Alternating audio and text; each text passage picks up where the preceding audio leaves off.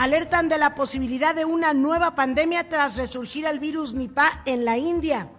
IMSS logró donación exitosa de corazón y córneas por parte de familiares de una joven fallecida. Inician jornadas de concientización por el Alzheimer en Aguascalientes. Además, municipio atiende ya casos de violencia contra hombres. Aumentó el ISR, por lo que, ¿qué cree? Pues usted pagará menos intereses o le pagarán más bien el banco menos intereses por sus ahorros. Diputados de la Comisión de Justicia ya están haciendo entrevistas para la selección de aspirantes a nueve magistrados.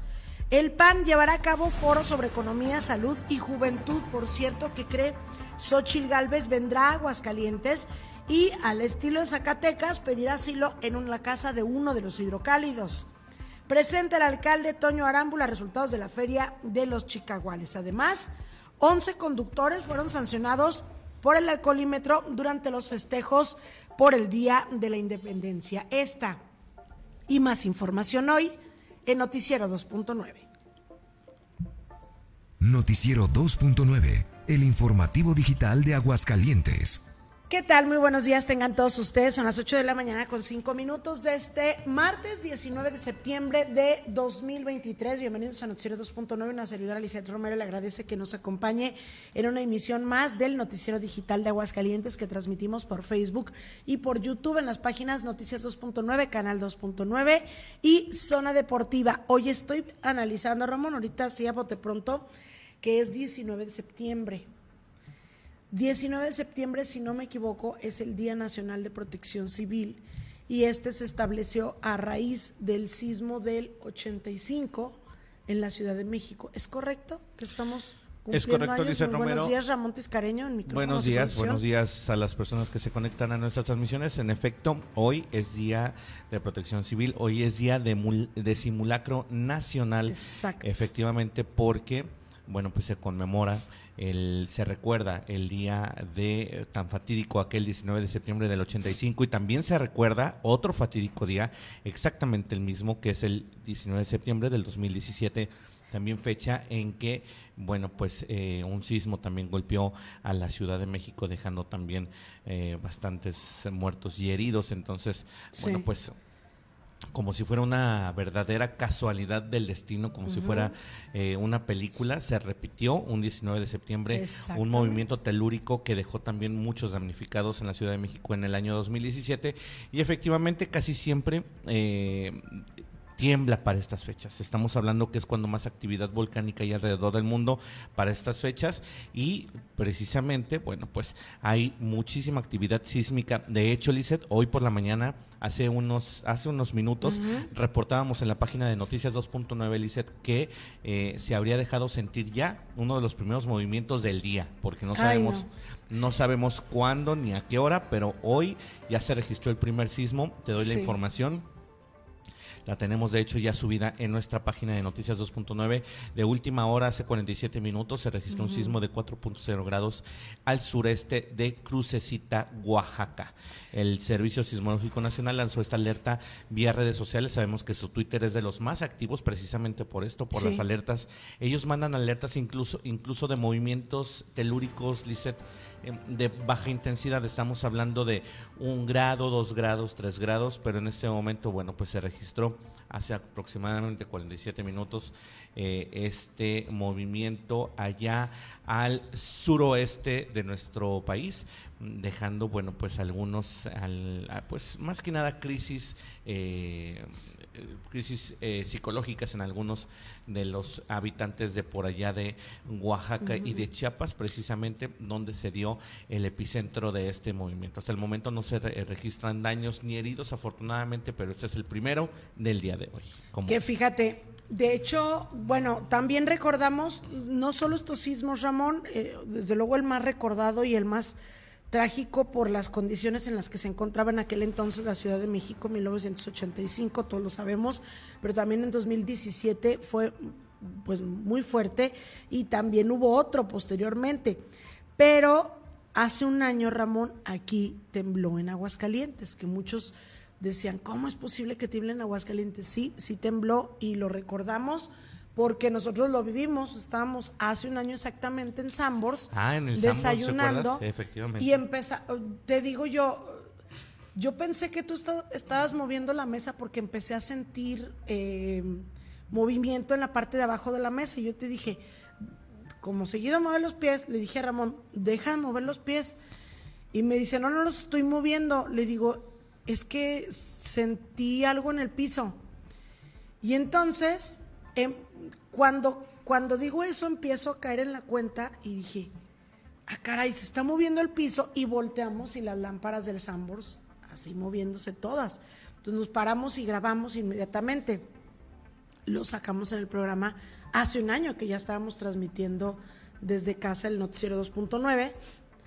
Eso fue hace un año y la gente decía, no, no es posible que haya temblado en Aguascalientes. Los que lo vivimos, los que sentimos realmente que sí hubo un movimiento y que vimos este, las lámparas y todo, podemos afirmar que sí. Y luego después nos dijeron, no, que nada más es, este, como dicen, la colita, una, una consecu- como sea que haya sido, sí sentimos lo que era un temblor, quizá no de tal magnitud como en Oaxaca, como en la Ciudad de México, en Puebla, en algunos otros lugares, en Guerrero, pero sí sentimos aquí en Aguascalientes. Y sí, el geólogo Arturo Sotelo, que es uno, pues el geólogo más reconocido de Aguascalientes y que tiene perfectamente estudiado todo el territorio estatal, pues nos confirmó que efectivamente había temblado en Aguascalientes, si no mal recuerdo, fue de dos punto y pico. O sea, sí fue considerable.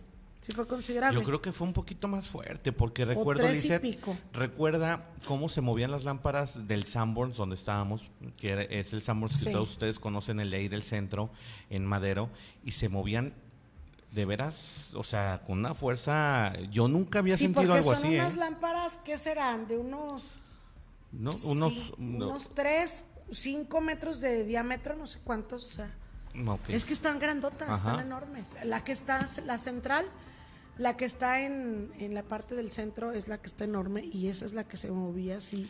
Fíjate, dice, dice Richarte, buenos días a, la- a las Buenos días, personas, Richarte. a las personas que ya se conectan. Dice Richarte que en el INEGI hubo imágenes donde se movían las sillas. Fíjate. Es que es lo que te digo, sí se dejó sentir Sí, sí fuerte. estuvo fuerte. El año pasado. Esperemos que este año no, que, que- que nos perdone, que nos perdone Sí. un poquito la tierra y las placas Y tectónicas. que no era la primera vez que había temblado en No. Aguascalientes.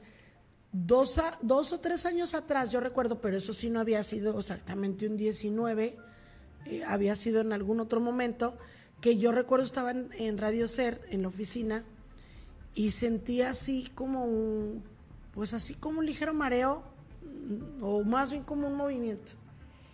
Entonces me paro y, y me asomo y digo, ah, caray, está temblando. O sea, no te la crees porque no lo esperas en Aguascalientes. Lo consultamos con el geólogo y nos dijo, efectivamente, es que sí se mueve la tierra, sí se mueve en Aguascalientes por, pues por, o sea, la tierra tiene movimientos naturales y estamos nosotros asentados en un, este, En una falla. Sí, aparte de, de que está la falla de San Andrés y todo, pero eh, el, el territorio o la tierra de Aguascalientes es una zona sísmica. Muchos no lo creen. Pero bueno, será cuestión de que algún día el, geólogo nos lo explique. A lo que iba yo es lo siguiente, Ramón.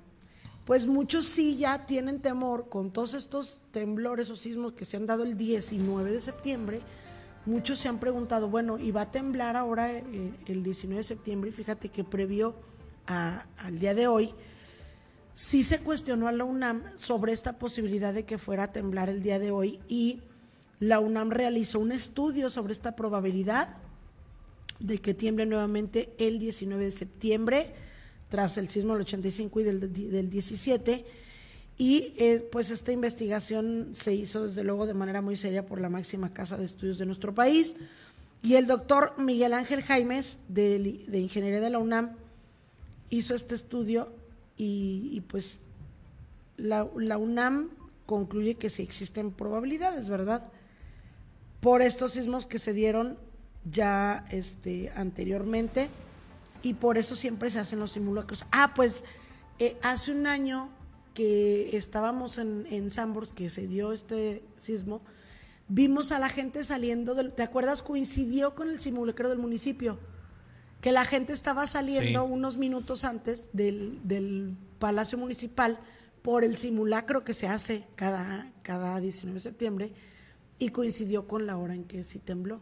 Pero sí muchos tienen esta duda. Incluso, incluso eh, bastantes de los simulacros que se han generado en la Ciudad de México, precisamente, Lizeth, eh, han sido en las horas en que se dejan sentir los temblores. Entonces también eso es una de las ese es una de las de los temores que se hace, que cada año tienen las personas, más que nada en la Ciudad de México, que es donde se dejan sentir estos eh, movimientos telúricos y eh, pues sí, digo, cae como como diría el presidente, como anillo el dedo, están haciendo un simulacro, pero en ese momento se está dejando sentir, incluso se activan las alarmas.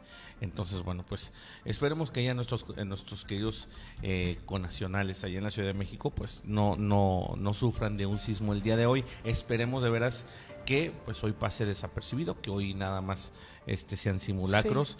Recordemos es el Día Nacional de Protección Civil, entonces bueno, pues hay que todos vamos todos en algún momento vamos a hacer un simulacro entonces hay que estar bien, bien atentos. Eh, eh, seguramente, para que también la gente lo tome en cuenta y lo tenga en consideración, seguramente las oficinas de gobierno por ahí de las 11 o 12 del mediodía van a estar... Estarán en lo propio. En lo propio. Entonces, si usted tiene que hacer algún trámite, recuerde después de esa hora o ahorita tempranito para que no le alcance el, eh, el simulacro, porque todas las oficinas, tanto Congreso del Estado como municipio de la capital y el eh, Palacio de Gobierno van a estar haciendo este simulacro. Y la probabilidad, nos decía en aquel entonces el geólogo Ramón, la probabilidad es prácticamente, o sea, no nula, siempre hay un margen, pero es muy eh, poco probable que, que tiemble. Creo decía una entre un millón o algo, una cosa así, o sabe cuántos millones.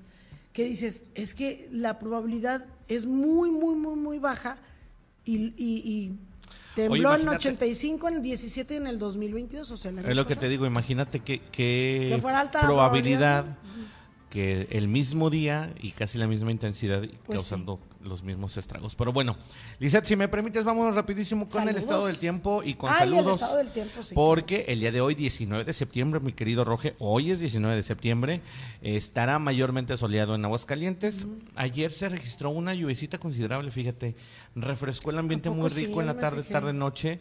Este, y ah, sí, estuvo, estuvo rico a partir de las 6, 7 de la tarde que eh, bueno pues se registró esta lluvia. Hoy desafortunadamente pues no se no se registra que vaya a haber lluvias pero recuerde que esto es Aguascalientes. Si no le gusta el clima ven regrese en 15 minutos. Por lo pronto el termómetro marca en este momento 17 grados centígrados. Esperamos una máxima de 29 y una mínima de 14. Mayormente soleado y a partir de las 4 de la tarde se presentará alguna nubosidad en la capital para que usted lo tome en consideración. Y ahora sí, Lizeth, vámonos con saludos a nuestros amigos del Facebook y a nuestros amigos del YouTube que ya están eh, mandándonos mensajes. Está Rogelio que dice como todos los días. Hola, buenos días, Lizeth Ramón. Gran martes para todos y todas las personas conectadas a este gran noticiero 2.9, claro, el mejor de Aguascalientes, México y el mundo. Ánimo. Muchas gracias, Gracias, Ro Oye, ¿qué vamos a hacer cuando qué vamos a hacer cuando Roge se tome vacaciones, no? Chin, pues eh, tomaremos capturas de pantalla y leemos su comentario. Aunque aunque no esté, ¿verdad? También está nuestro querido Richarte que nos dice buenos días, Carito Romero también buenos días, buenos días, para ustedes. Ya lo había comentado el del INEGI que hubo imágenes donde se movían las sillas, sí, efectivamente. También eh, dice Rogelio Sánchez, eh, compartido, muchas gracias. Gracias. Eh, saludos para Mike Yavicoli, que está por ahí conectado. Brenda Carvajal también está conectada. Gracias, saludos. Rogelio Sánchez que dice, hoy es 19, hace un año hubo simulacro con temblor, efectivamente. Hace un año hubo simulacro con temblor y nosotros estuvimos, oye, nosotros ahí de primera mano, ¿verdad, Lizette? Este también está en el YouTube, Klaus, como todos los días. Buenos días, Liz Ramón. También el día que falte Klaus. ¿qué onda? Y Ruth, a ver, ¿qué vamos a hacer? Dice, buenos días, Liz Ramón. Eh, eh, Ruth Enciso, feliz martes, gracias. Gracias. Moni Figueroa, otra querida amiga que siempre está con nosotros. Gracias, bonito día. Gracias, Moni. Feliz martes. Dice Klaus, tremendos sismos los del 85 y el del 2017 aún siguen sin ayudar a las personas. Cierto, ¿eh? Cierto. Sí, ahí, ahí todavía algunas personas que siguen con, Que fue cuando con los daños a sus de- casas y todo. Lo del colegio El Repsamen. colegio Repsamen, y que ahí, pues, bueno, ¿Qué podemos decir? sin Oye, meternos a la política. Dice Klaus que dónde llovió, de veras. Mira, llovió acá para. Al eh, poniente, sí. Llovió acá para donde está el Necaxa. Ahí nos llovió considerable. Sí. Acá para todo lo que es este del lado del Picacho sí llovió, sí llovió. Digo, no así fuerte de manera considerable, pero sí eh, fue un fue una llovizita de unos 5 o 10 minutos que dejó el suelo mojadito y encharcado. Entonces estuvo Sí. rico, rico el clima ayer por la tarde, tarde, noche. Así es que bueno. Pues ahí está el detalle del clima, Lizeth. Está Juanín. Juanín conectado en Facebook. Le Así. agradecemos y pues le mandamos un saludo también. Gracias por conectarse. Cualquier cosa que quiera comentar, ya sabe que es bienvenido. Bueno, Vámonos con oye, vámonos con algo que ayer este, ya lo dijimos de último minuto, no lo alcanzamos a comentar, pero que realmente preocupa y yo creo que no lo deberíamos desdeñar y no lo deberíamos hacer a un lado porque ya tuvimos ese error la humanidad hace un tiempo, en 2019 tuvimos un error de no hacer caso a las recomendaciones de la Organización Mundial de la Salud cuando nos dijeron que en Wuhan, China, ¿es correcto? Sí. surgía un virus llamado COVID. Y le pusieron COVID-19 precisamente porque surgió en 2019, por ahí de septiembre, precisamente para estas fechas, hace cuatro años ya. Sí. Y pues, yo, fíjate, yo recuerdo en, do- en diciembre de 2019 todavía, cuando se estaba hablando ya, cada vez crecían los casos allá en China, y yo dije, digo, y, y la verdad es que, pues uno que está en las noticias, es que hay tanta información que no puede sacar todo. Y yo recuerdo en aquel entonces haber escuchado eso. Yo dije, bueno, pero es, es China. O sea, y la ¿Cuándo verdad nos va a es- alcanzar? ¿Cuándo nos va a ¿cuándo nos va a alcanzar? Aparte, siendo sinceros, uno prioriza información de países más cercanos que los lejanos, porque luego a la gente a veces no le interesa tanto esa información. Y pues dije, "Ah, es algo que no, no, no va a llegar para acá. Y oh sorpresa, que eso fue en diciembre, que yo recuerdo haberlo pensado.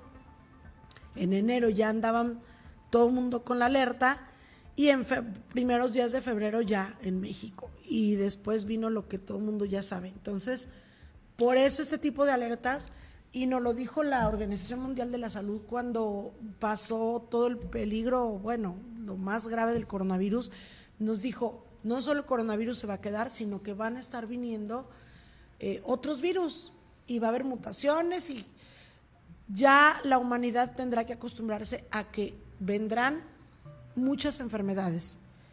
Y ahora surge esta alerta, pero que no nada más es un virus que nos anuncian que, que está surgiendo allá en la India, Ramón, sino que existe la posibilidad de que este virus también se vuelva pandemia, ¿verdad? Fíjate que sí, Lizeth, eh, es una información alarmante. La verdad es que nosotros no la habíamos eh, manejado y no la queríamos, no queríamos tocar el tema porque ya, como dices, ya estamos hartos de este tipo de cosas. El COVID creo que nos dejó también unas muy buenas lecciones a todos, tanto los que manejamos información como, como a los eh, ciudadanos de a pie.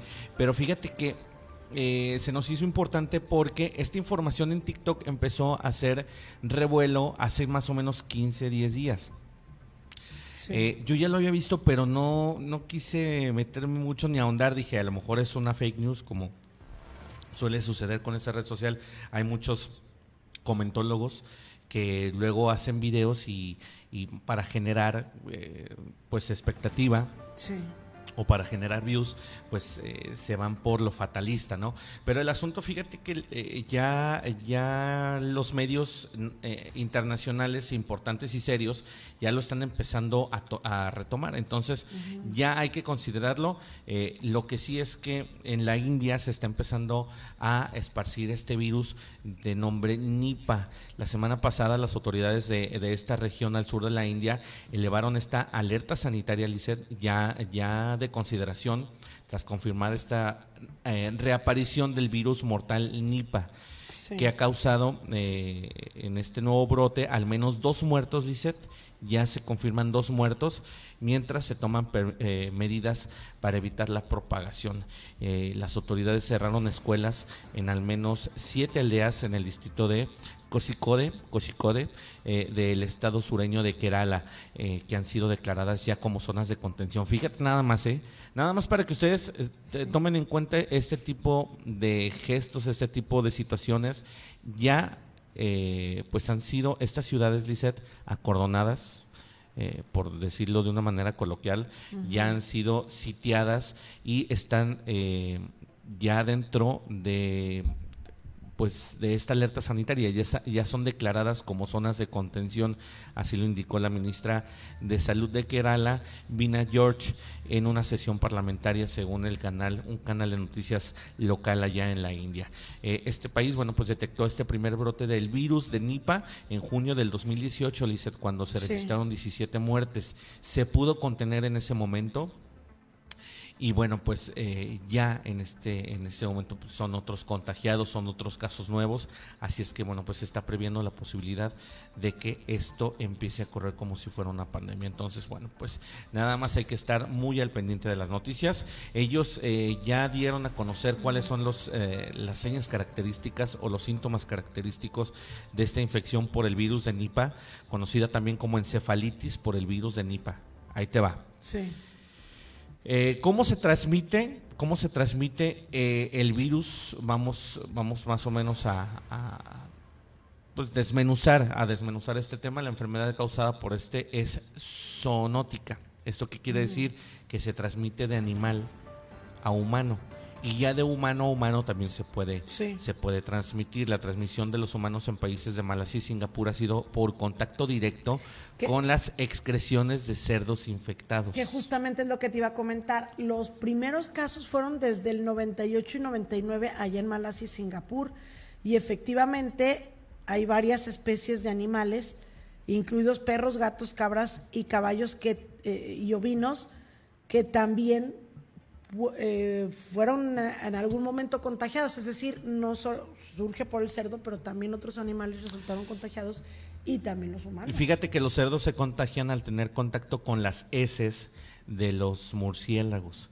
O sea, volvemos a, lo mismo del virus, del, al, virus del COVID, como supuestamente su origen fue de un contagio debido al contacto de eh, personas de la China con los murciélagos. Bueno, pues en este caso los cerdos, por ejemplo, los cerdos infectados es por el contacto con las, eh, los excrementos de los murciélagos. Ya la Organización Mundial de la Sanidad Animal señaló que este virus está presente en la orina y posiblemente en la saliva, heces y fluidos de, eh, de parto de los murciélagos frugívoros, frugívoros, perdón, conocidos como los zorros voladores. Estos animales son muy característicos porque tienen el tamaño de un perro chiquito, pero alado. Entonces estamos hablando de, murciélagos que son muy detectables. Hay que tener mucho cuidado. Aquí en México ese tipo de, animales no se da tanto, pero el asunto aquí es que sí llama mucho la atención ya que al tener contacto con las heces de estos, eh, tanto los humanos como cualquier animal se puede infectar. Entonces, bueno, pues hay que tener mucho cuidado. Lo que sí es que, bueno, también están dejando los síntomas de esta enfermedad causados por el virus del Nipah que bueno, pues también hay que tomar en consideración. De acuerdo a la, OMS, la Organización Mundial de la Salud, la infección humana puede ser asintomática en un principio o causar enfermedad respiratoria aguda, leve o grave o incluso llegar a la encefalitis letal. Fíjate nada más hay diversos grados. Sí, hay diversos grados. Las personas infectadas presentan, es, es más o menos como lo que pasó con el COVID. Hay gente que presenta síntomas muy fuertes. Gente que ni se y gente cuenta que se dio. Exactamente, gente que no, se dio cuenta. Las personas infectadas presentan inicialmente síntomas gripales como fiebre, cefaleas, o sea, dolor de cabeza, eh, mialgias, vómitos y dolor de garganta. A estos pueden seguir mareos, somnolencia, alteración de la conciencia y signos neurológicos que son signo de encefalitis aguda. Algunas personas también pueden sufrir neumonía atípica y problemas respiratorios graves. El organismo responsable de la encefalitis por virus del Nipah eh, eh, es el virus ARN de la familia Peramyxoviridae, Peramyxoviridae del género Enipavirus. Fíjate nada más estrechamente vinculado con el virus del Gendra. Este último causa una infección aguda del sistema respiratorio de los caballos y de los humanos que ha sido registrado en Australia. O sea, esto ya que estamos viendo, Lizeth, lamentablemente es a nivel internacional.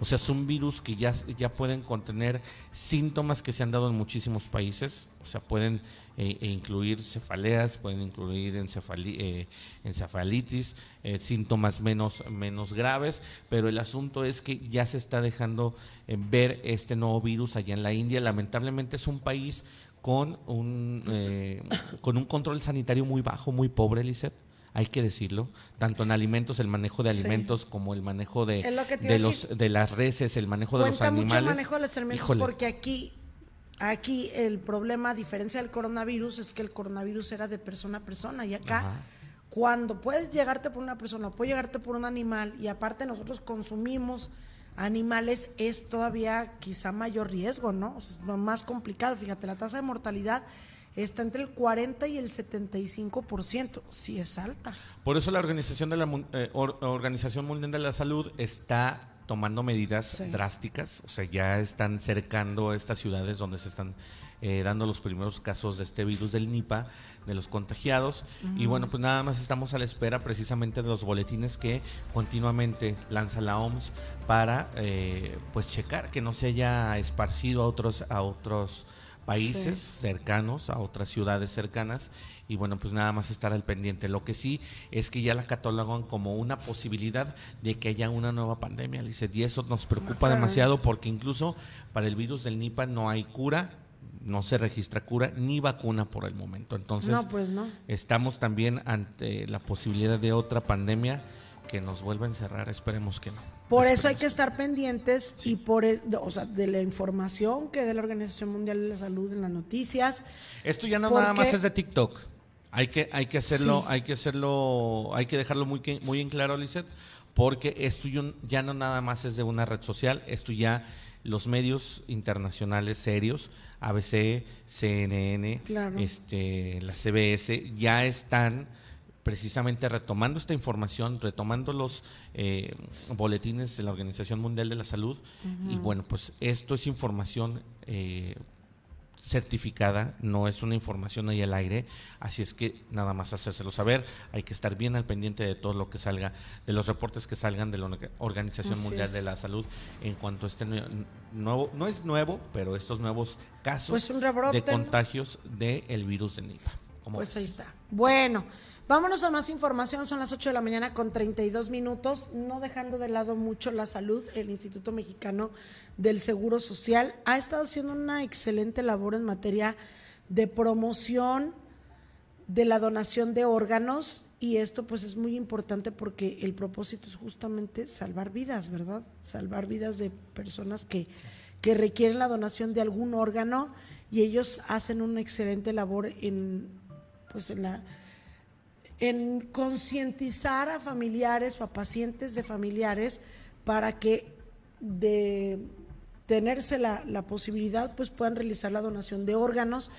Y a partir de ayer y hasta el 26 de septiembre fíjate que se están llevando a cabo la semana de donación de órganos y tejidos en el Instituto Mexicano del Seguro Social. Aquí en Aguascalientes en el Hospital 2 de hecho va a haber diferentes eventos como homenajes, pláticas, información, eh, cursos, entre otras actividades precisamente para promover la donación de órganos, que es tan importante. Y previo a esto, fíjate que se logró, se logró precisamente por parte del IMSS Ramón.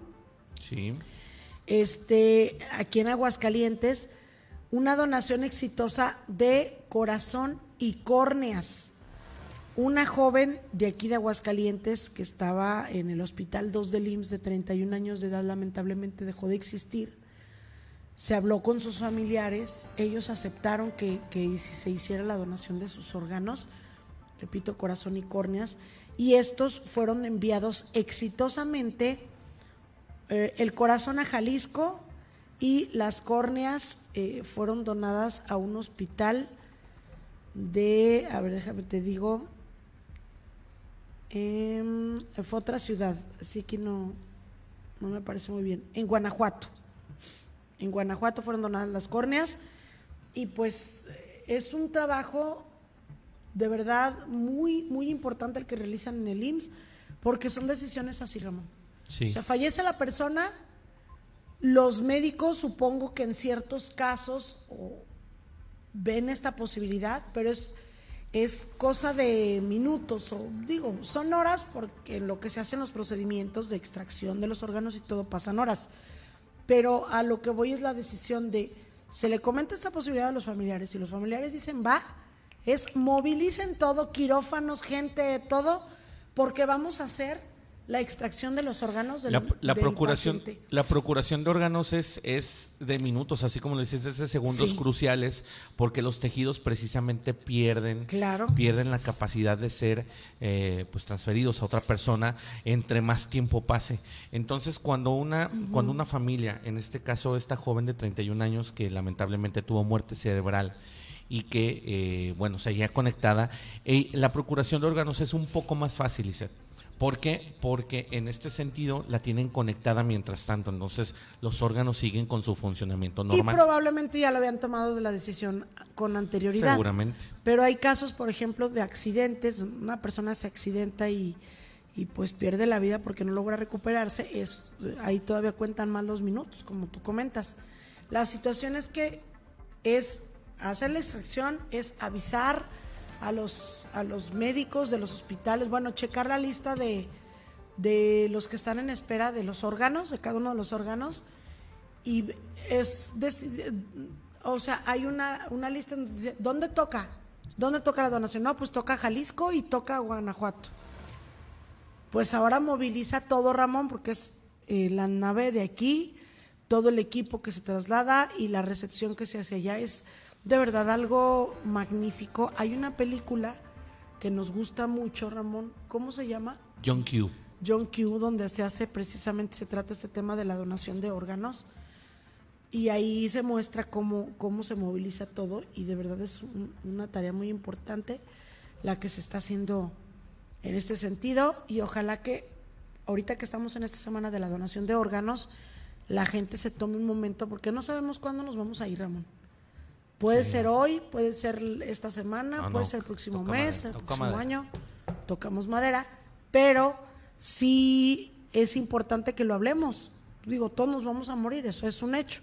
Entonces es importante que lo hablemos y aprovechando que están estas fechas y podemos platicarlo entre parejas, entre padres, hijos y decir, ¿sabes qué? Yo quiero ser donador y quiero que te certifiques que cuando yo pierda la vida, mis órganos sean donados.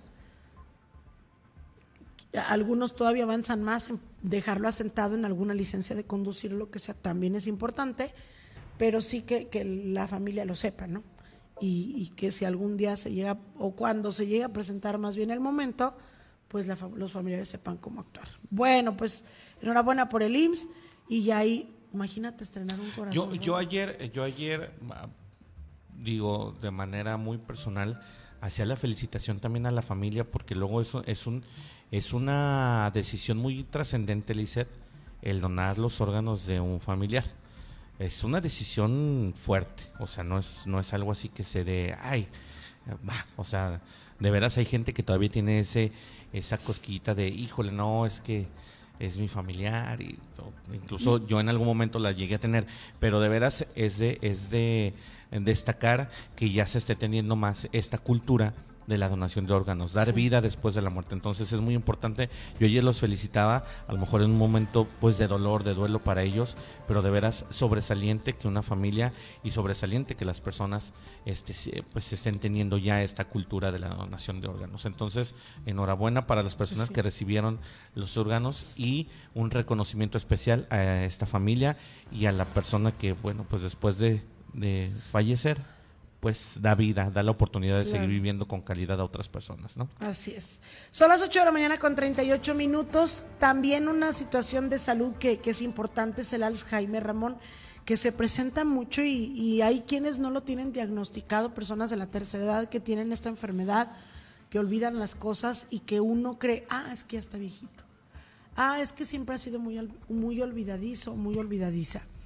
Ah, es que se ha sentido un poquito mal, por eso se le olvidan las cosas. O ah, es que ya nada le importa, o así es mi mamá, o así es mi papá. Y no se dan cuenta o no ven la posibilidad de que su familiar pueda tener Alzheimer. Y el problema es que el Alzheimer va avanzando y ya llega un momento en que se les olvida todo. Incluso dicen que se les, se les olvida hasta ir a, hacer del baño, o sea, cuestiones ya este, biológicas que, que se les olvidan, Ramón, o sea, en ciertos niveles. Por eso es importante atender esta enfermedad a tiempo y justamente iniciaron jornadas para la concientización del Alzheimer, que a lo mejor a muchos, muchos no lo podemos tenerlo no hasta la tercera edad, ¿eh? quizá antes. Muchos ya nos han Porque a muchos se nos olvidan muchas cosas. Pero bueno, nuestra compañera Ceci Ruiz nos da a conocer esta información sobre este evento en el que también estuvo la gobernadora Tere Jiménez. Adelante, Ceci, muy buenos días. Muy buen día, espero estén teniendo todos ustedes. Efectivamente, se inauguró la jornada de concientización sobre el Alzheimer 2023, impulsadas por el Instituto Aguascalientense de las Personas Adultas Mayores, cuyo objetivo es conocer más sobre la enfermedad para poder apoyar a quienes la padecen y a sus familias. Mencionó la gobernadora que es muy importante seguir haciendo conciencia sobre esta enfermedad y el gobierno debe estar presente para ayudarlos. Por eso, es muy importante que todos estemos unidos para seguir apoyando a los pacientes y sus familias, pues esta enfermedad implica un tema emocional y económico. Aprovechen estas jornadas porque cuentan con potentes internacionales que nos compartirán su experiencia. Además, de destacar que seguirá fortaleciendo la salud en la entidad para garantizar a todas y todos su derecho a recibir una atención médica de calidad. María de Jesús Ramírez Castro titular del día PAM, dijo que ante el compromiso que mantiene la gobernadora con el bienestar de los adultos mayores de aquí de nuestra ciudad, se seguirá trabajando desde la dependencia a su cargo a favor de este sector de la población. Asimismo, también agradeció la participación de los ponentes y reconoció la labor de quienes se encargan de cuidar a las personas que padecen esta condición, a quienes recalcó que el gobierno del estado seguirá siendo un soporte para todos aquellos que lo necesiten. Hasta aquí mi información, volvemos con ustedes al estudio. Gracias Ceci por la información, muy buenos días. Para que las personas también, es que mira, no nos cuesta nada ahorita, ya tenemos al alcance de nuestra mano toda la información de muchas cosas. No todo, no todo lo que está en el internet es tal cual o es absolutamente cierto, pero sí, pues usted puede investigar sobre ciertas cosas, ejemplo Alzheimer, y, y este tipo de eventos de concientización, como la semana que se está llevando a cabo ahorita de concientización por el Alzheimer o la semana de concientización para donación, son recordatorios que hacemos o que hacen las autoridades y hacemos los medios de comunicación para que usted se tome unos minutos para pensarlo, porque no, no todos los días vamos a estar investigando absolutamente de todo lo que pasa, pero sí precisamente para eso se hacen estas semanas, para que la gente recordarle que pasa esto con tal enfermedad, por ejemplo, octubre es el mes del cáncer, entonces es el momento para recordarle a la gente. Otro, otro recordatorio que ahorita se me viene a la mente del mes de septiembre es el mes del testamento. Entonces también no está de más no, estamos, no, no, es que queramos ser muy fatalistas, pero ya que estamos tocando el tema de la donación de órganos, pues también recordar que es importante participar o aprovechar el mes del testamento, que es septiembre, para que usted pues considere, el testamento no es muy caro, creo que hacerlo sale como ahorita en, en estas fechas como 1.500 pesos, pero dejas asegurado y hay gente que dice, es que yo no tengo nada, pues no, pero probablemente algún día llegues a tener en algún momento cualquier cosa que tengas y, es... no, yo, creo, yo creo que sí esto va más dirigido a las personas que, tienen... Que no, tienen... no, no, no. No, o sea, tú dejas asentado, todos mis bienes al momento de morir son para X, Y o Z de personas. Sea lo que sea. Sea lo que sea. Porque hay gente que, aunque tú no lo creas, luego llega a tener, no cae en la cuenta de hacer el testamento, se va y la cuestión es que no dejó arreglado y porque, porque no tenía antes, pero ahora sí tiene. Y es un problemón de aquellos. Así es que sí es importante que la gente considere esto y, aproveche eh, septiembre, mes del testamento, ¿verdad? Bueno, y otra cosa que también, eh, pues no tiene tanto que ver con la salud quizás salud mental, pero que sí se da y de hecho lo platicamos aquí con uno de nuestros editorialistas, Poncho Rubalcaba, es la violencia contra los hombres, Ramón. Efectivamente. Ahí tienes tú tu violentómetro. Ahí tengo yo.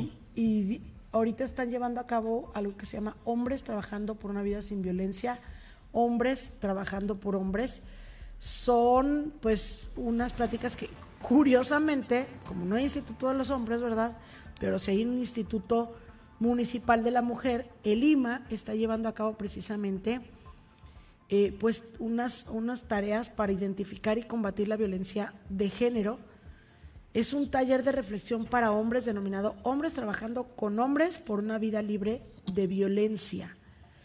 Y la estrategia es concientizar a los hombres sobre comportamientos y ejercicio de las violencias para ayudarles a controlar sus emociones y resolver conflictos de manera pacífica. Identificar o si ellos son violentados o si ellos están violentando a mujeres y prevenir situaciones lamentables. Entonces, también es importante que se realicen este tipo de tareas y, que te digo, me llama la atención, el Instituto de las Mujeres está trabajando con los hombres para evitar casos de bueno, violencia. Es que, es que, y que tampoco ellos sean violentados. Es que la violencia no tiene género. Exacto. La violencia puede ser de un hombre hacia una mujer, de una mujer hacia un hombre, de una mujer hacia una mujer, de un hombre hacia un hombre. Entonces aquí precisamente es que eh, pues en efecto, recordemos que como hombres somos, ya estamos un poquito más predispuestos a ser violentos, a ser con esta carga de testosterona, posiblemente tengamos ese menor control del manejo de la ira o del manejo de las emociones. Entonces este taller es lo que busca, esta estrategia de concientizar a los hombres sobre este tipo de eh, comportamientos y el ejercicio de las violencias. Eh, estos talleres también, Lizeth, bueno, pues eh, además de medidas de, de, reeducación en personas agresoras, en beneficio de quienes han sufrido, sufrido violencia intrafamiliar y se desarrollan habilidades de autocuidado a favor de un ambiente libre de violencia en el ámbito institucional, o sea, eso, también va dirigido hacia los hombres que dentro de su trabajo sufren alguna violencia. Entonces, bueno, pues enhorabuena por ese tipo de talleres. Nada más hay que eh, recordarles el contacto. Ana Paula Gutiérrez recalcó que el servicio se brinda de manera gratuita y confidencial a los hombres que participan. Se pone a disposición esta línea de WhatsApp que es el 449 230 0298 y 449-289-0284 para integrarse a esta reunión por Zoom. Ah, eh, hay, hay, caballeros, incluso ustedes lo ven en pantalla, hay caballeros que incluso en esta reunión, los que quisieron salir, bueno, no se les, no se les este, eliminó el rostro, el rostro, pero pues hay muchos que quieren asistir o quieren estar en este tipo de pláticas de manera anónima. Adelante. Creo yo que sigue el estigma de que uno como hombre no debe de no debe de expresar sentimientos, no debe de estar ahí en este tipo de situaciones porque van a decir que es un debilucho, un débil mental, un débil de sentimientos. Todavía este estigma no se quita, así es que bueno, pues comprendemos, pero los hombres, los hombres a veces necesitamos un empujoncito, necesitamos una ayuda y ese tipo de talleres es lo que buscan, así es que pues ahí está una muy buena opción para los hombres que se sientan violentados y que sientan que necesitan un taller porque a lo mejor ellos pueden ser violentos en algún en algún momento, ¿verdad? Así como lo que queriendo, oye viejo, escríbete al taller, que de repente de repente te pones muy violento. Bueno, 8 con 48 minutos. Una mala noticia, Ramón. ¿Qué crees? ¿Qué será? Que el ISR aumentó. O sea. Sí. Que el peso muy fuerte y que no sé qué. Pues sí, pero también la inflación está por los cielos y ahora aumenta el ISR y esto nos estará generando que ya los bancos nos den menos por los ahorros de por sí. Te dan nada el banco. Te da punto cero no sé qué por ciento no, pues no. Y ahora con, con esto nos explica Gerardo Sánchez del Colegio de Economistas que ahora nos van a dar menos. Entonces ya no nos van a dar nada en los bancos. No, pues Pero bueno, vamos a escuchar si te parece este comentario de Gerardo Sánchez del Colegio de Economistas. Te pagarán menos intereses por tus ahorros. El ICR, el impuesto sobre la renta, aumenta a 1.50% en el nuevo paquete económico 2024 bueno, vamos a poner un ejemplo. Tú inviertes en CETES y te pagan una tasa bruta del 11% anualizado. Hay que descontar la inflación, que fuera del 4%, 11 menos 4 te daría una tasa real del 7%. A esa tasa real hay que descontarle el impuesto sobre la renta del 1.50. Entonces 7 menos 1.50 te quedaría una tasa real de 5.50% sobre tus ahorros. Esa sería la tasa real que tú estarías recibiendo de tu institución bancaria. Ahora, si tú haces declaraciones en abril, prepárate con más ICR que tendrás que pagar por tus ahorros y declararlos en la próxima declaración. Creo que esto del ICR de aumentarlo del 0.14 al 1.50 fue algo pues muy excesivo, pero bueno, así viene el paquete económico que pagarán más impuestos los ahorradores. Ni modo, ya que, ¿qué les decimos? Bueno, vámonos a más, 8 con 50 minutos. Maldita sea. Vámonos a información de partidos políticos, a ver, porque... No, eh, no, por no, favor. nada más, oye, pues... El PAN está anunciando un foro. El día de ayer el presidente estatal Javier Luébano eh, dio una rueda de prensa junto con la secretaria general del partido Paloma Mezquita y anunciaron que van a realizar foros ciudadanos de economía y discapacidad. Van a abrir mesas eh, de trabajo con ciudadanos y expertos para gen- generar propuestas para realizar ellos su plataforma del 2024. La plataforma es es como un plan de gobierno, o sea, pues sí, no, como un tipo plan de gobierno. Entonces, em, anunciaron pues estos foros que se van a llevar a cabo, pues supongo todo el país, pero aquí en Aguascalientes, pues obviamente también los va a ver. Estuvieron ahí presentes varias personas. Este foro va a ser aquí en Aguascalientes el próximo sábado 23 de septiembre en el Museo Descubre y se invita a la ciudadanía a participar. Eh, se esperan alrededor de 500 participantes y bueno, van a hablar de diferentes temas. Pero ahí en esta conferencia de prensa, como ahí lo vemos, sí lo vemos ahí por ahí, no. Pero estuvo presente el senador Toño Martín del Campo, obviamente. ahí está, ahí se ve. Ah, sí, ahí está en la orillita. Obviamente, pues se le preguntó sobre Xochil Gálvez y anunció que ella estará aquí en Aguascalientes próximamente. Que anda viendo quién le presta casa. ¿Quién, quién le presta casa? Porque estuvo hace un- unos días en, en Zacatecas y pues se quedó a dormir en una casa de una persona, X, ¿no? que le, le invitó. ¿Qué onda, miso? ¿Te quedas aquí conmigo? Una nochecita, platicamos a gusto sobre las problemáticas del país. Ahí de te nuestro- pongo una colchoneta en la sala. de- exacto, nuestro querido Zacatecas, ahí nos echamos un chocolatito, un cafecito, unos frijolitos este, de la olla y platicamos a gusto. Ah, la Xochitl, como es, ya ven, ella toma taxi, este, e- ella no tiene carros, a veces se va en taxi a las entrevistas y es, En es muy en sencilla, bicicleta. en bicicleta, entonces muy sencilla la So. Entonces, pues mi querida Xochitl se quedó en esa casa a dormir y dijo, "Ah, era buena estrategia para, para la campaña. Y ahora se va a quedar a dormir aquí en Aguascalientes y andan buscando a ver con quién se duerme. No, no, no, no piensen mal. A ver en qué casa. ¿En qué casa pernocta? Oh, ¿En qué casa sí, sí, pernocta? óyeme, no. Entonces, pues si usted quiere invitar a Xochil Galvez, apúntese porque probablemente usted sea el elegido.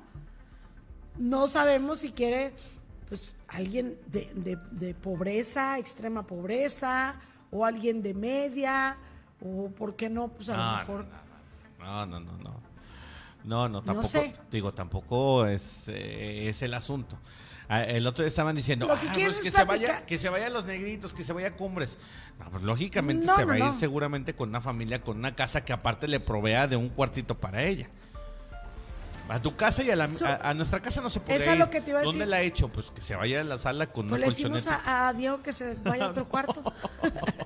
Por eso te digo, eh, esto es esto El es- ejercicio, la supongo- invitación, la invitación seguramente será dentro de los propios votantes de la gente que simpatiza con Xochitl, entonces bueno. Por eso los que se apunten. Ajá. El ejercicio supongo será que platiquen largo y tendido, que pueda la gente platicar con ella y que ella pues viva experiencias de lo que vive una familia de Aguascalientes, de lo que vive una familia de Zacatecas y así. Se les hizo buen ejercicio, lo van a replicar, me parece muy bien.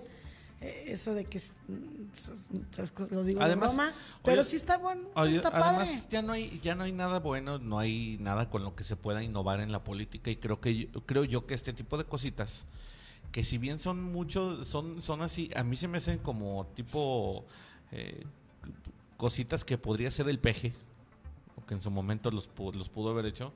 Pues bueno, ya sabemos que Xochitl en este momento está en esa andanada así de populismo eh, mediático, Sí. le gusta, aparte la gente se ha visto que también le gusta. Mira, este tipo de ejercicio yo diría, pues sería conveniente, por ejemplo, en un Ricardo Anaya, que toda la vida fue... ya lo hizo.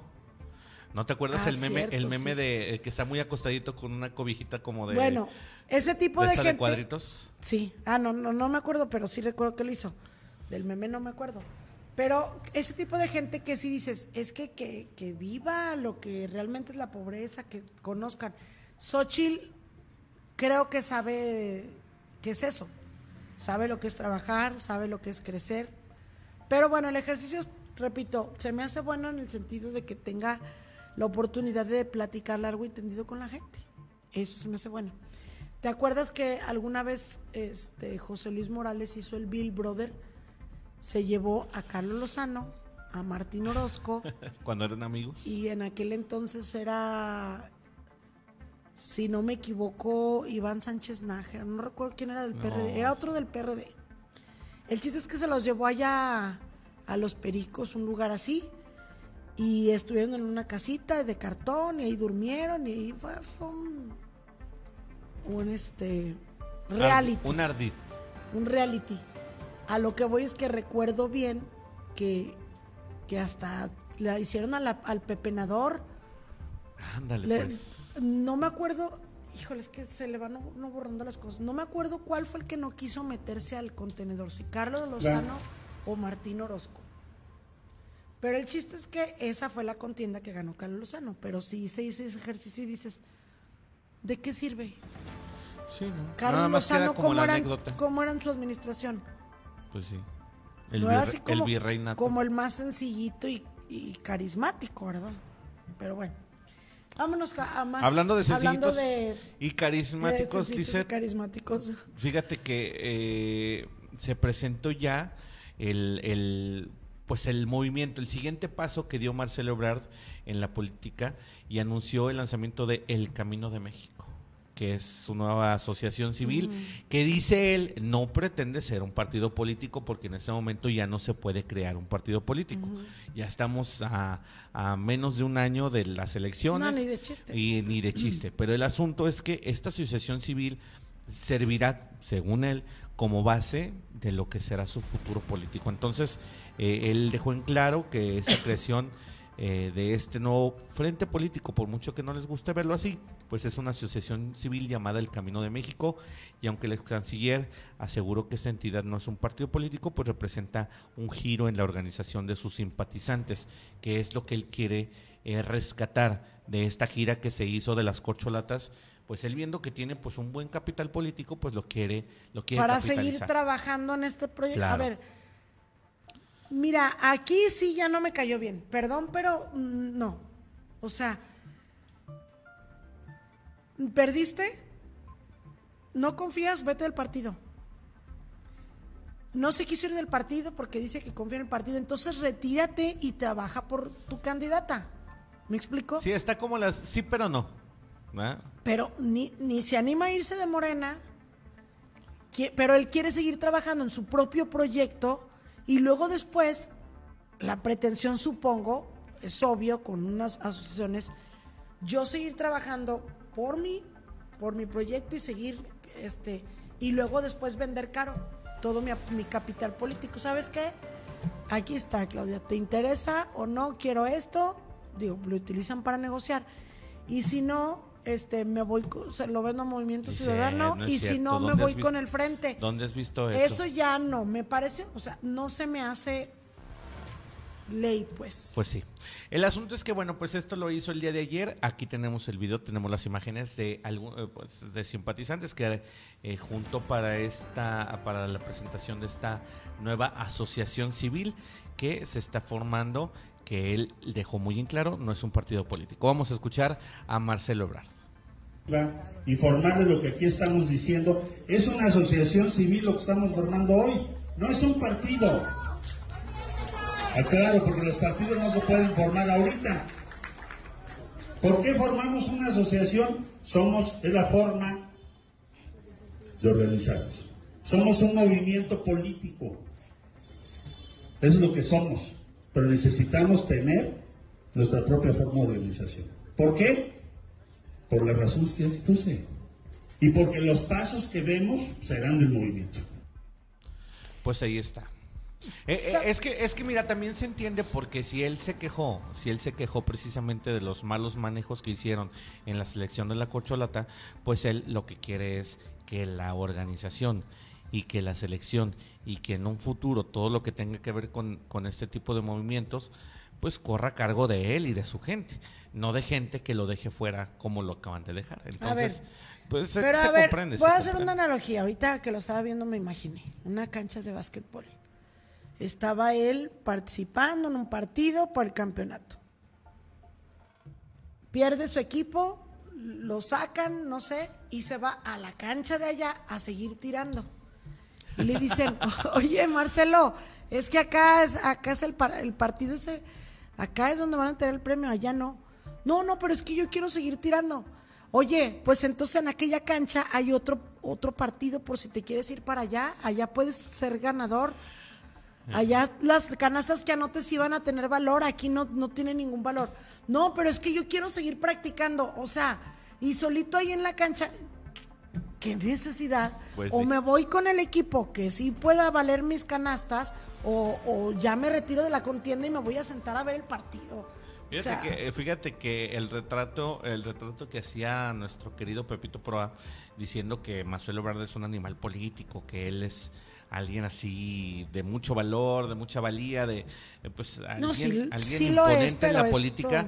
Pues sí, pero con esto se diluye esa imagen, porque es un niño caprichu- eh, caprichudo, caprichoso, que está tratando de hacer lo que él quiere y ahora dice mi capital político yo lo quiero eh, yo quiero juntarlo quiero capitalizar lo que hice y no me voy a dejar y no quiero que esos votos se vayan para Morena no, o sea O sea, pero muy hábilmente dices, no se dices. deshace de Morena, no se echa encima a los morenistas, pero sigue dejando la puerta abierta a los otros. Entonces lo que lo que quiere hacer es él este tiempo con una asociación política él puede hacer lo que quiere y seguir trabajando y en las últimas a ver quién le paga más caro su eh, su apoyo. Es así. Y dices eso no se vale porque si tú participaste y no quedaste entonces ya retírate dignamente. Pues sí. Y no sigas ahí. Bueno. Dando lástimas. Dilo dilo Lisa Sí, Romero pues sí. dilo Lisa Romero Oye, y, y fíjate que una situación, eh, vámonos, eh, eh, estamos en el final casi del programa y nos vamos con nacionales, porque fíjate que ayer se, se dio una situación bien tremenda en Chiapas de una estampida de migrantes Ajá. que intentaron ingresar a la sede de la Comar. Al menos 10 personas, se reporta que al menos 10 personas resultaron lesionadas por esta erupción registrada en Tapachula, Chiapas.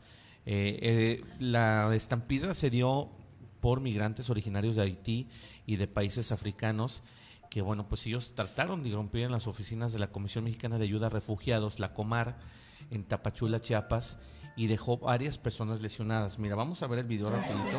Ahí se está viendo de fondo. Eh, esta estampida de veras, pues ahí se ve la desesperación de las personas, de los refugiados, de todas Mira, estas personas que lamentablemente pues tienen que partir de su país ante la pésima situación que viven, ¿no? Pero bueno, pues eh, para ser ya más claro, los hechos sucedieron este, eh, la mañana eh, de este lunes, eh, 18 de septiembre, cuando bueno, pues estos involucrados trataban de ingresar, como ya te decía, y exigir a la Comar y exigir su estancia en el país. Ellos están desesperados eh, por la poca o nula ayuda que han tenido de autoridades locales. Entonces, bueno, pues se generó esta lamentable estampida, esta avalancha humana que generó, como ya te decía, 10 heridos a través de este video eh, compartido en redes sociales y que se viralizó de inmediato pues se pudo ver a las personas en una especie de estampida humana y de acuerdo con los reportes a las afueras del inmueble había miles de personas migrantes, unos de algunos lugares de, de África, eh, por supuesto muchísimos haitianos y bueno, pues se vieron rebasados todos los que estaban ahí, los elementos de seguridad. No, pues obviamente, ¿eh? Y pues tiraron cerca, tiraron a las personas que estaban ahí y ven nada más esta situación. Qué terrible, qué terrible algunos migrantes pues cayeron al suelo mientras que otros pasaban encima de ellos y, pues se dio se dio esta lamentable situación ahí pues en las oficinas de la Comar.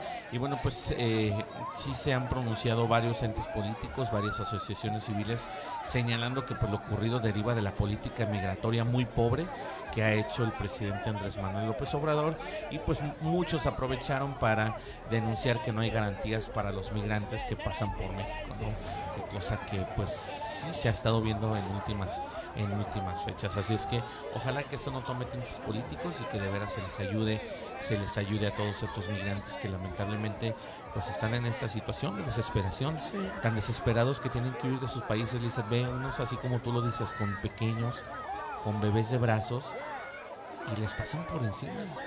Qué terrible, ¿no? Muy, muy lamentable. Sí, lamentable. Eh, eh, fueron 175 migrantes los que viajaban hacinados en un tacto camión en Chiapas y que pues se, se rescataron, los abrieron este camión, afortunadamente bueno eh, los bajaron y todo, pero bueno, ¿y a dónde vamos ahora?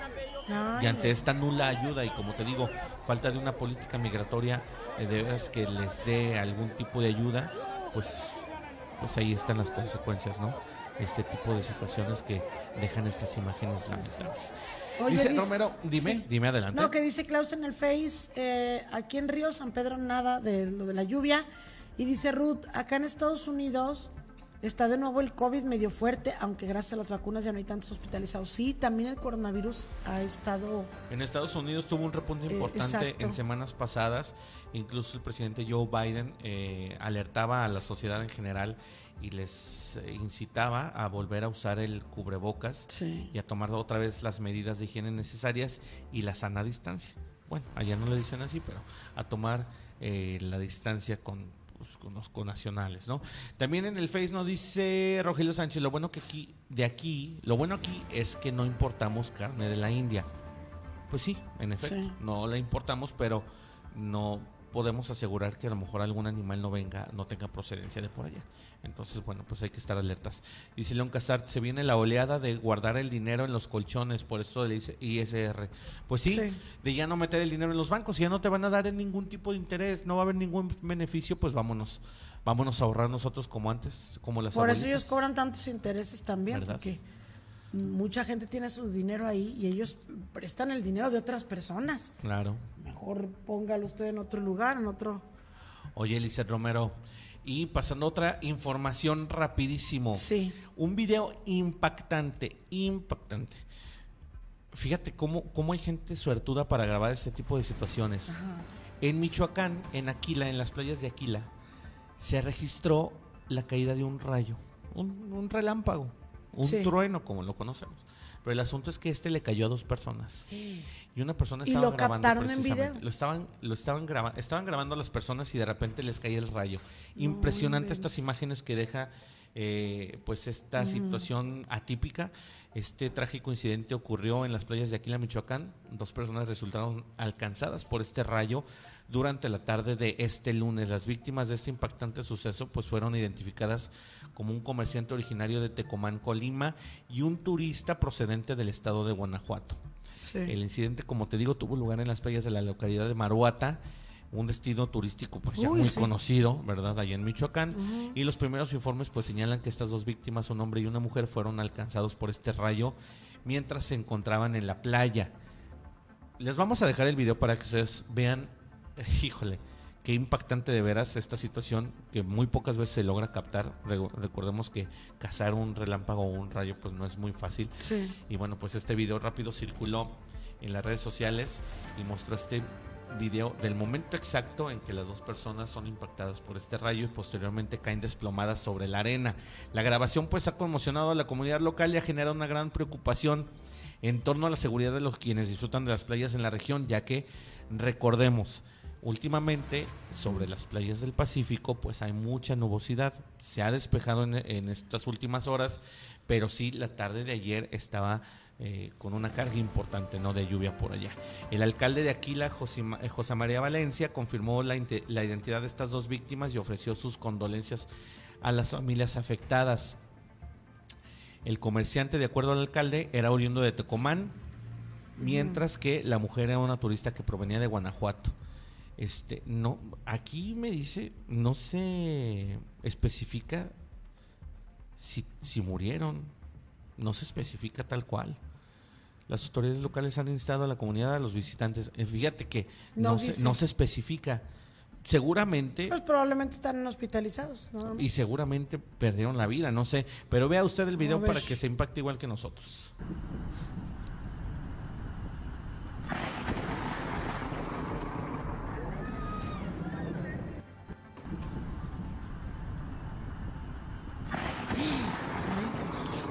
Impresionante. Qué impresionante. Ahí ve nada más, pues de repente. Es que cae primero una persona y de repente. Y luego alcanza otra, ¿no? Como que sí, se Como brinca. que lo jala, ajá, efectivamente, ve. Híjole, qué Les tremendo. pegó como a tres, ¿no? Primero No, es a uno que es Primero a uno a y uno luego, y luego como el que siguiente. va caminando como que también le alcanza. Ay, no. Imagínate nada más. Digo, no se, no se puede esperar otra cosa, sino que hayan fallecido, pero qué terrible, No, qué pues es terrible que esta situación, sí. ¿no? Brutal este impacto. Y sí, están confirmando en Aristegui Noticias precisamente la información, estamos recabando de ahí, que sí se, se confirmó Ay, la muerte de estas dos personas, un hombre, un comerciante de ahí de la región y, un tu- y una mujer turista de eh, Guanajuato. Los dos lamentablemente perdieron la vida. Y bueno, pues ahí está. El alcalde nada más dijo que pues manda las condolencias a las personas. Qué terrible esta situación, ¿verdad? Pero bueno, pues son cosas. eh, cosas de la naturaleza. Pasan y no sabes cuándo puedan pasar, ¿verdad? Ahí está Lisa Romero. Bueno, ya para despedirnos tenemos información de Toro Ramón. Triste, triste noticia. Eh, se nos comunicaba ayer a través de, de un eh, Comunicado. valga la redundancia. de un comunicado de prensa que eh, pues lamentablemente el matador Arturo Macías, oriundo de Aguascalientes, se retira indefinidamente, Lisette De los ruedos. de los ruedos. Él se retira, lo dejó, lo dejó muy clarito en su pues en su comunicado, eh, mandó un desplegado en el que bueno pues él expresa ya su deseo de dejar el mundo de los toros. Lo veíamos desmejorado desde esa última desde esa última este, Jornada. jornada, en la Feria Nacional de San Marcos, en la que incluso se le vio afectado uno de sus pulmones. eh, y bueno, pues Y no lamentablemente. se ha recuperado, y, no y se lo decíamos aquí en la rueda de prensa para presentar la corrida de la insurgencia, nos decía, sigo mal. Y Yo, yo se los platiqué aquí, que, que dijo, es que sigo mal y, No me he y recuperado, no me ha pensé que costado. me fuera a costar tanto la recuperación. Y justamente es por eso, eh, ah, pues ayer que les presentaba los videos de la corrida de la insurgencia, uno de los videos que grabé, que no lo, no lo subí, pero sí lo grabé, es te decía yo que en el primer toro no cortó y en el segundo pinchó. Y cuando está tratando de, de- de descabellar al toro, batalló mucho. Sí. Batalló mucho y, y le hacía así y, y hasta como que se le atoró la, el qué, el estoque, ¿verdad? Sí. Y cuando termina, de hecho ahí tengo el video, cuando él termina, se duele, o sea, se lamenta mucho y se va y hace así como diciendo, no puede ser, no pude. Siento yo que ese momento fue el crucial para que él tomara la decisión, Sí. porque no había pensado en esta posibilidad, por lo menos no la había expresado, él se le veía muy contento con la Él quería regresar. de la insurgencia, exactamente. Recordemos, quería- recordemos que después de la feria, eh, cuando tuvo este incidente, él eh, expresaba su deseo de regresar. Sí. La corrida de la insurgencia fue un marco espléndido Mira. para que regresara a los ruedos. Lamentablemente él lo venía diciendo, físicamente no me siento bien. Y en este comunicado se lo dice, los últimos meses reafirmé mi vocación más que nunca, me asumí como un torero de entereza, demostré cada plaza de toros el profundo amor y respeto que tengo a la profesión. Con todo el amor, desde mis primeros años de vida, he dejado lo mejor de mí en cada actuación. Llevo sobre la piel las huellas de cientos de batallas, la última muy seria, la de la tarde en mi tierra Aguascalientes, que me dejó secuelas en los pulmones. Fíjate bien, ahí hace Sí. esta aseveración. Eh, las consecuencias han sido muchas y por tanto mis facultades físicas se han visto mermadas. En, en cuerpo, alma y espíritu me he preparado como si de mis inicios se tratara, redoblé entrenamientos físicos, religiosamente acudí a terapias, todo lo que un torero de alto rendimiento requiere, pero me cuesta ya mucho estar delante de la cara de un toro. Y así lo reconocí este fin de semana que toreé en Juriquilla, Aguascalientes y Zacatecas, donde mi mente ha estado al 100%, pero mi cuerpo no. Exacto. Hoy me conduzco eh, a todos ustedes con la misma transparencia con la que camino en los ruedos y en la vida para anunciarles que tengo que hacer un alto. Con emociones encontradas anuncio mi retiro indefinido de los ruedos. Esto lo hago consciente, atendiendo a lo que me dicta la razón, porque el público requiere un Arturo Macías que siempre dé su mejor versión. Agradezco infinitamente a todos y cada uno de ustedes que siempre han acompañado mi travesía en el mundo taurino donde me he presentado. Los dejo bajo las notas de la nostalgia, pero es necesaria esta pausa. Agradezco a tantas personas que han creído en mí y que con su apoyo me han hecho sentir grandeza, la grandeza de ser torero.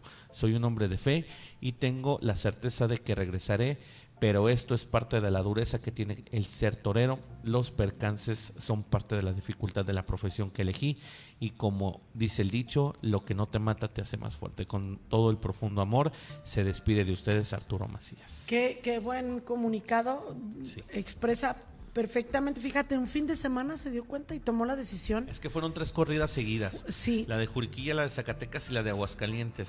Juriquilla, Aguascalientes y Zacatecas en ese orden.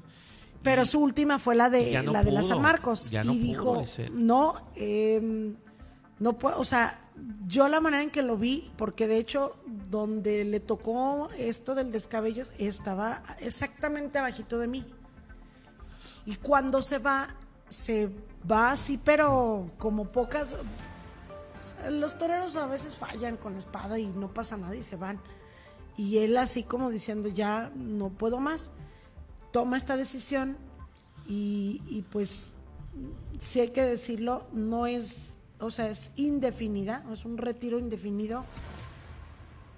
Él eh, dice que, que requiere atención, ahorita lo escuchaba yo con José Luis Morales, es que anoche se tomó dos copas de vino, estuvo ahí pues con la nostalgia de haber tomado la decisión y ha recibido muchos comentarios de apoyo y todo, pero dice que requiere nuevamente, o sea, requiere atención. Hoy tiene cita con los médicos de aquí, creo que son de Star Médica, que lo operaron y que luego se va a Houston porque necesita una segunda opinión, pero no quedó bien. O sea, De sus pulmones. exacto, el análisis que le van a hacer es a- algo trae que le está afectando y, e incluso dice que, que le duele mucho su brazo y que le dan como tipo calambres. Entonces imagínate un torero, como dice, tiene que estar al 100 en, el- en su cuerpo. La- el alma del torero y las ganas siempre la van a tener, pero el, chiste es el Lo cuerpo. que, lo que sí, Si no puedes tú con la espada o batallas, dice que, que le lastima, o sea, que le duele de repente su brazo y algo tiene en los pulmones que le van a verificar a ver qué hacer. Hay, hay un- algo bien cierto y creo yo que eh, es una de las certezas de, de, la carrera de Arturo Macías, no se le puede reprochar nada. Siempre dejó el cuerpo y el alma en el ruedo, a los que nos gustan los toros, respetamos a los que no, pero a los que nos gustan los toros, creo yo que siempre Arturo Macías nos dio un espectáculo de calidad, nos dio un espectáculo con mucho coraje, con mucha entereza y pues nada más este un fuerte abrazo para Arturo Macías que hoy decide dejar los ruedos. Sabemos perfectamente las razones, sabemos perfectamente por qué lo hace, por qué esta decisión y no se le reprocha nada. Como, como torero creo yo que eh, nos ha dejado muchas satisfacciones a todos los hidrocálidos y hoy le hacemos este reconocimiento a también, también a la entereza con la que da este paso, Lisa, porque no muchos lo hacen, eh, muchos incluso deciden eh, seguir toreando a pesar de las deficiencias físicas, pero creo yo que también tener esa conciencia eh, pues da mucho, eh, deja mucho ver la capacidad y la conciencia y su responsabilidad que tiene, ¿no? De, de con él hacia el público y de con él Sí, también hacia dice, consigo mismo, ¿no? No puedo hacer que la gente pague un boleto por ir a verme cuando yo no estoy en las condiciones para... Claro. Un para abrazo para el querido Cejas algo. Arturo Macías, que se recupere pronto y que ojalá pronto lo podamos ver otra vez en los ruedos. Lice Romero, hemos llegado al Ojalá pronto nos podamos ver a la una de la tarde. Sí. ya nos vamos. Ya nos vamos, vámonos a desayunar. ¿Qué te parecerían unos frijolitos con quesito fresco? Unos frijolitos con... Pues sí. Vámonos, Lice Romero. Bueno, gracias y bonita mañana.